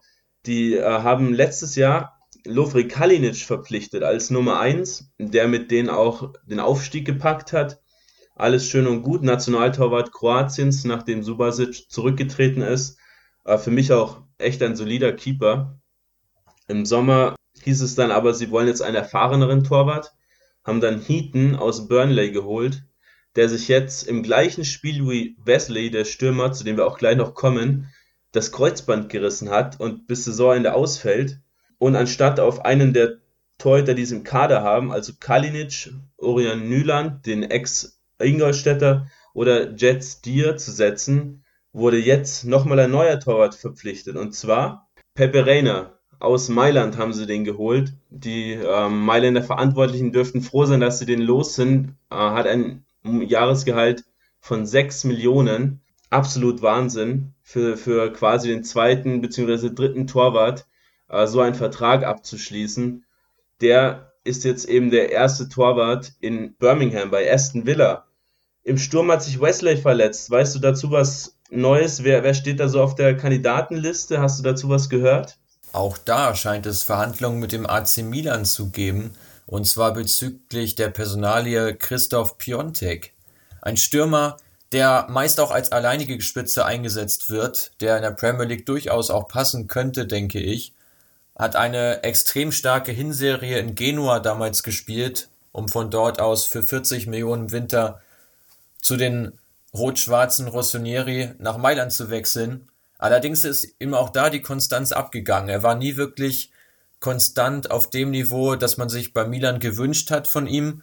Insofern auch da fraglich, ob er über einen längeren Zeitraum in einer noch stärkeren Liga so zur Geltung kommen kann, was eine hohe Ablösesumme rechtfertigen würde. Ob es ein gutes Invest ist, ist daher etwas fraglich, da ich denke, dass Piontek nicht unter 25 Millionen wechseln wird. Milan wird versuchen, einen ähnlichen Preis zu erzielen, den sie damals gezahlt haben. Ganz die Summe denke ich nicht, dass sie sie bekommen, weil alle auch wissen ähm, in Europa, dass Milan auf der Tor auf der Stürmerposition ein zu hohes Angebot hat und Spieler abgeben muss. Was gibt es noch so für Gerüchte bezüglich der Stürmerposition als Ersatz von Wesley bei Aston Villa? Weißt du da noch mehr? Ja, ich, ich habe äh, zum Beispiel von Samatta gelesen aus Genk und von ähm, Michi Batshuayi, der ja bei Chelsea auch mal wieder nicht wirklich ähm, Vertrauen bekommt. Denke ich, dass auch ein ganz solider Transfer wäre für Aston Villa, wobei ja, Batshuayi, bei dem warte ich immer noch, so dass der mal wirklich über ein, zwei Jahre beim Verein bleibt und dann auch wirklich liefert. Ist er jetzt auch nicht mehr der Jüngste, also aus dem Talentestatus auch schon lang raus ist mit Sicherheit auch ein Risiko, aber da muss auf jeden Fall was gemacht werden. Momentan lassen sie ja Flügelspieler El Ghazi im Sturm spielen.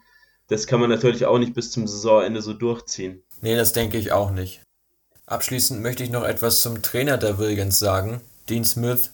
Ein Trainer, der hervorragend in Brentford gearbeitet hat, bis er sich unter der Saison zu Aston Villa verabschiedet hat, mit ihnen den Aufstieg dann noch realisieren konnte in einem doch sehr spannenden Saisonendspurt, wo es lange auch nicht danach aussah, dass die Williams den Aufstieg tatsächlich packen.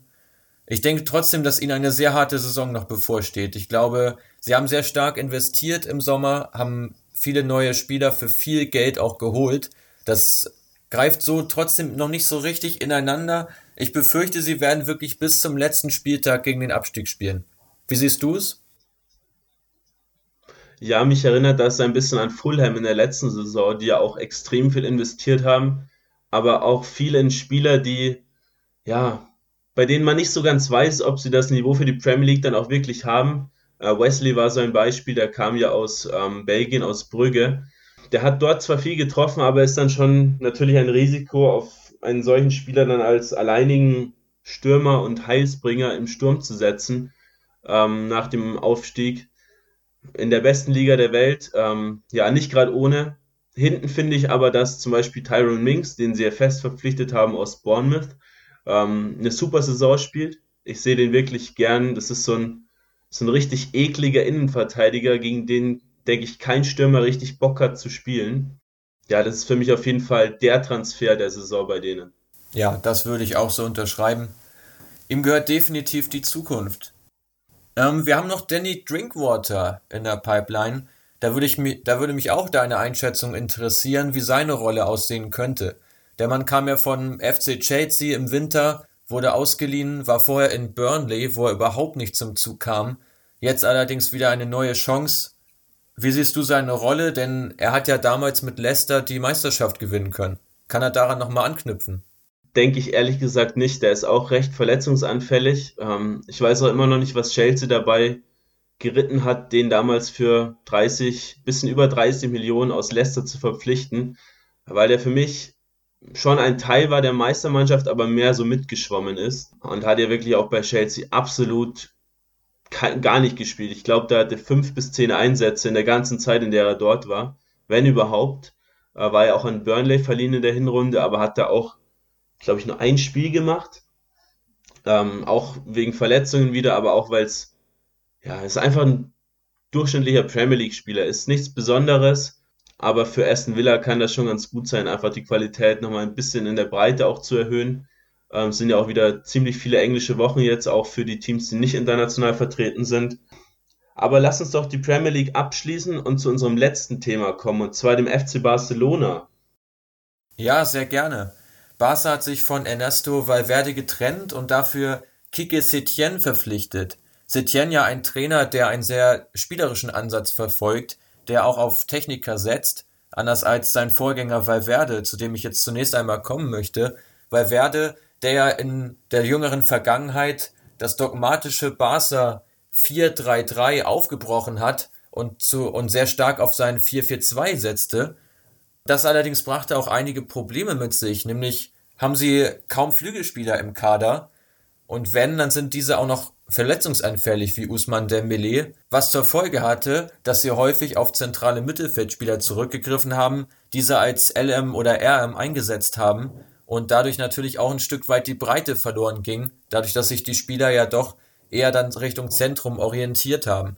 Teilweise gab es auch die Option, dass Sergio Roberto und Nelson Semedo gemeinsam auf einer Seite gespielt haben. Auch sicherlich keine Optimallösung, wenn man wie Barcelona doch ihr Ballbesitzspiel aufziehen will, aber auch mal in die Tiefe kommen möchte, was ihnen auch einige Male jetzt abhanden gekommen ist.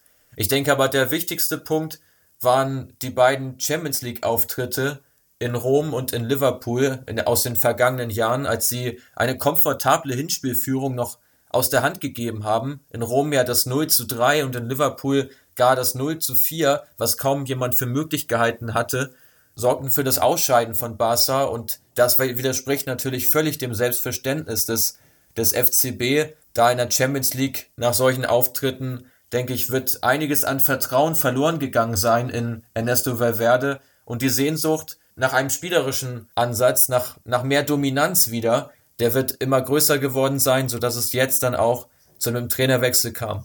Ja, absolut sehe ich genauso. Das ist, denke ich, auch eins der Probleme bei Barcelona, dass natürlich die Titel schon wichtig sind, aber dass man sich halt immer auch noch schönen Fußball dazu wünscht, gerade jetzt seit den ähm, Zeiten mit Pep Guardiola, der das ja, ja wirklich implementiert hat, diesen Tiki-Taka-Fußball und damit ja auch weltberühmt geworden ist. Aber man muss natürlich zum einen sagen, dass die Spieler auch derzeit nicht ganz die Qualität haben, die sie damals hatten, also gerade im Mittelfeld. Da waren Spieler wie Xavi und Iniesta schon auf einem anderen Niveau nochmal als jetzt, ähm, ohne da Spielern wie Frankie de Jong und so weiter nahe zu treten zu wollen. Aber das ist einfach noch nicht die Qualität, die es braucht, um auch dieses Passspiel aufzuziehen, meiner Meinung nach. Und natürlich kam doch das System, was du gerade schon erzählt hast, ja, es war recht starr, das Ganze. Also da kam dann nicht mal irgendwie ein Steilpass und sowas, weil das natürlich immer schlecht geht, wenn du auch keine schnellen Flügelspieler hast. Und dann sind eben auch die zwei Stürmer so ein bisschen in der Luft gehangen. Und dadurch hat man dann beispielsweise auch Spiele in Granada verloren zum Saisonbeginn und auch häufig einfach dann zwar das Spiel gewonnen oder dann nochmal unentschieden gespielt, aber es war einfach nie ansehnlich. Und das habe ich auch zu Beginn, glaube ich, schon erwähnt, dass einfach viele, viele Vereine in Spanien, vor allem die Top-Vereine momentan ein bisschen das Problem haben, dass sie sich einfach spielerisch nicht so absetzen können. Und das fällt natürlich bei Barcelona extrem auf. Und da haben sie jetzt natürlich mit Kike Setien, der am liebsten im 3-4-3, 3-4-2-1, sowas in der Art äh, spielen lässt, natürlich schon einen super Mann geholt, finde ich, der auch ein bisschen unterschätzt wird, da er jetzt noch keine Top-Teams trainiert hat. Letzte Station Betis, davor unter anderem bei Las Palmas und auch ein Spiel für die Nationalmannschaft von Äquatorial Guinea hat er übrigens gecoacht. ja, würde mich auch mal interessieren, wie er zu dem Engagement eigentlich gekommen ist. Ja, Kike Setien, ein Trainer, der vorher bei Las Palmas war und bei Betis Sevilla, also relativ kleine Vereine in Anführungsstrichen in Spanien, mit Las Palmas sogar sensationell einen einstelligen Tabellenplatz geholt, dort auch wirklich sehr guten Fußball spielen lassen, mit einer sehr aktiven Spielidee, trotz der Größe des Vereins, die ja nun nicht wirklich zu den Top-Playern gehört in La Liga. Auch bei Betis wirklich tolle Jahre gehabt, sehr guten Fußball spielen lassen. Und man sieht jetzt ja auch eine Entwicklung von Las Palmas und Betis. Las Palmas nur noch zweite Liga, La Liga DOS und äh, Betis, die ja auch sich viel mehr versprochen haben und nach dem Trainerwechsel im Sommer ja auch nach höheren Zielen gestrebt haben, die sie allerdings überhaupt nicht erreichen konnten in dieser Saison beide Vereine ja etwas abgestürzt, haben sich nicht mehr wirklich weiterentwickelt nach den, nach den Wechseln. Hier könnte man natürlich nochmal argumentieren oder generell mal diskutieren, ob es ein gutes Zeichen ist, wenn ein Verein nach dem Abgang eines Trainers eine negative oder eine positive Entwicklung nimmt, also was da für den, was da mehr für den vorherigen Trainer spricht. Aber das wollen wir hier an dieser Stelle mal nicht zu weit ausführen, sondern in einer anderen Folge vielleicht behandeln. Auch da lasst uns gerne eure Vorstellungen mal, vor, na, mal zukommen in diesem Zusammenhang, ähm, was ihr davon was ihr dazu sagt. Da würde mich auch mal interessieren, wieso das Meinungsbild ist. Gibt da ja verschiedene Ansätze, nach denen man sich da richten kann. Aber nun zurück zu Barca und zurück zu Setien. Wie lautet denn deine Meinung, Quirin? Was natürlich auch, auch ein Vorteil noch bei Setien ist, dass er gerne junge Spieler einbaut. Das wäre natürlich auch ein guter Schritt für La Masia, ähm, das ja recht, recht in die Jahre gekommen ist. Da sind ja auch schon länger keine Spieler mehr durchgekommen. Jetzt zwar mit Ansu Fati ein absolutes Supertalent, aber ich habe auch schon häufiger Berichte darüber gelesen, dass die Gebäude recht baufällig sind, die Trainingsplätze nicht dem besten Zustand entsprechen und einfach da nicht mehr so viel Wert drauf gelegt wird. Und ich denke, wenn man einen Trainer hat, der den jungen Spielern auch eine Perspektive aufzeigt, dass dann da auch wieder mehr ja, Aufmerksamkeit reingesteckt wird, dass man da wieder die versucht, die jungen Spieler zu fördern, so wie es Barcelona getan hat. Und natürlich auch einige Spieler ins erste Team oder sonst auch zu anderen Vereinen, wie vorhin angesprochen, äh, Delofeo zum Beispiel, Top-Spieler entwickelt hat, die dann vielleicht nicht bei Barca, aber dann woanders durchstarten. Und da ist mir ein Spieler sofort in den Kopf geschossen bei dem Trainerwechsel, und zwar Junior Firpo, der ähm, von Setien zu Betis geholt wurde und dann auch wirklich dort absolut überragend gespielt hat. Zu dem Zeitpunkt habe ich Betis auch häufig verfolgt live, ähm, da sie einfach schön Fußball gespielt haben und Firpo war da der Anker auf der linken Seite und ich vermute, dass ähm, Jordi Alba da auch große Konkurrenz bekommen könnte, da einfach Setien großer Fan von Firpo ist. Guter Punkt. Interessanter Ansatz, ähm, weil Werde ja wirklich ein Trainer, der wenig auf die Jugend setzt und auch in der Vergangenheit wenig auf die Jugend gesetzt hat.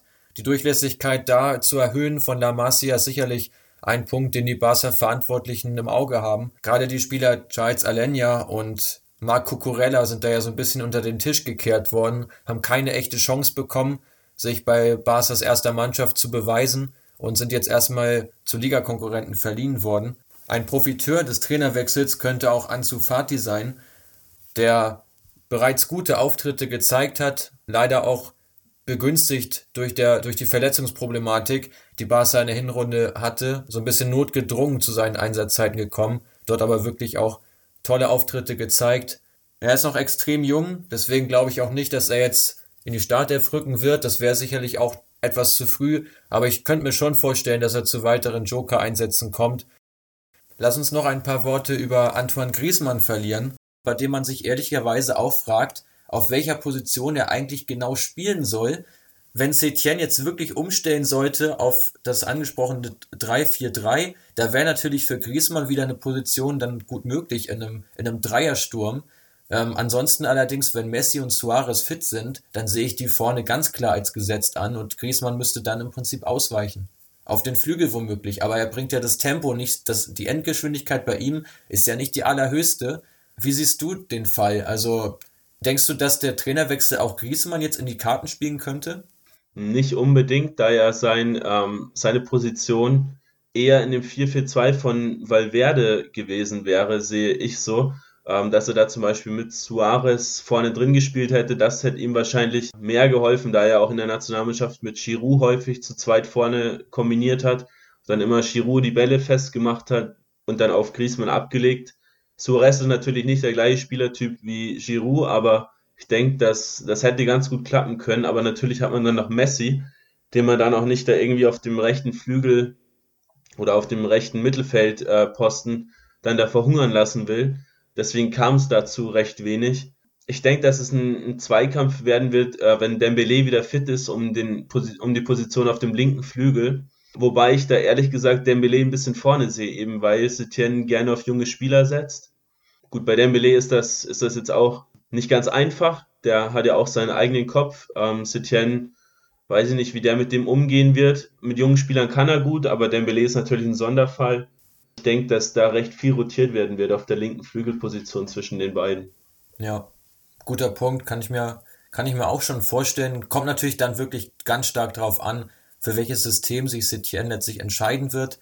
Auch da ja wieder, wie, also nochmal angesprochen, das 3-4-3, ähm, wenn man da natürlich, die Frage ist da ja auch wieder, wen stellst du im Zentrum auf? Lässt du Busquets spielen? Da ist wirklich die Frage, ob zwei Leute, von denen einer Busquets ist, ausreichen, um wirklich da äh, das Zentrum dicht zu machen und da nicht, nicht zu viele Laufduelle auch zu verlieren. Also ich glaube, dass Barca da ein extrem gutes Positionsspiel braucht, ein sehr gutes Stellungsspiel braucht, wenn das so funktionieren soll, weil ich, ich sehe eigentlich da schon Probleme, weil Busquets wird ja schlecht rausrotieren. Er könnte natürlich vielleicht auch den zentralen Part einer, einer Dreierkette hinten spielen. Das könnte ich mir noch eher vorstellen, sodass dann so Spielertypen wie Vidal oder Rakitic oder Arthur, die ja, die ja alle relativ laufstark sind, da eher den Vorzug dann bekommen, um eben die Räume wieder schnell abzudecken, sollte es einen Ballverlust geben, weil das ist ja letztlich auch ein sehr entscheidender Punkt, um eben den dauerhaften Zugriff zu haben was wir vorhin schon angesprochen hatten mit den spanischen Topvereinen, die sich ja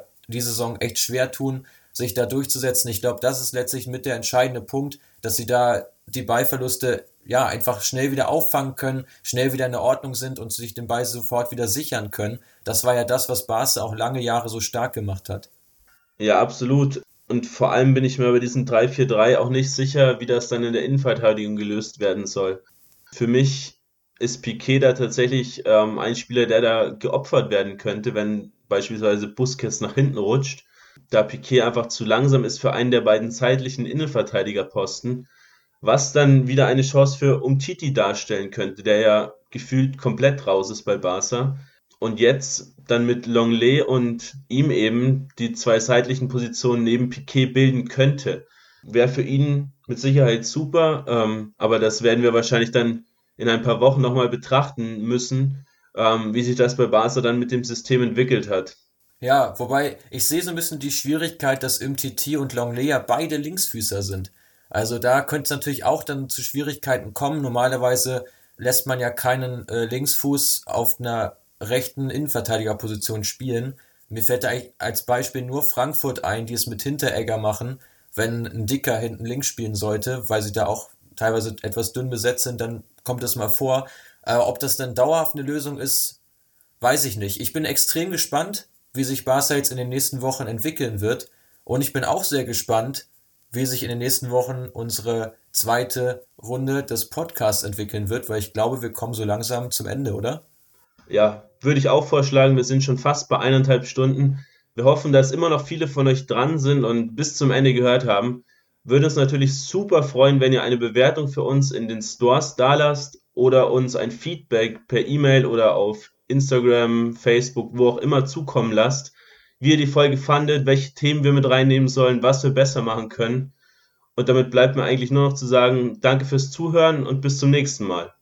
Da schließe ich mich an. Ich bitte die technischen Probleme der ersten Aufnahme etwas zu entschuldigen. Die Qualität unserer Stimmen kann sich noch etwas entwickeln. Das wird sicherlich auch noch besser werden. Ansonsten freuen wir uns wirklich über Lob, über Kritik. Schreibt uns gerne, was euch gefallen hat, was euch nicht gefallen hat, sodass wir in der nächsten Folge darauf noch besser eingehen können. Und nun eine gute Fußballwoche euch ein. Wir sind raus. Ciao.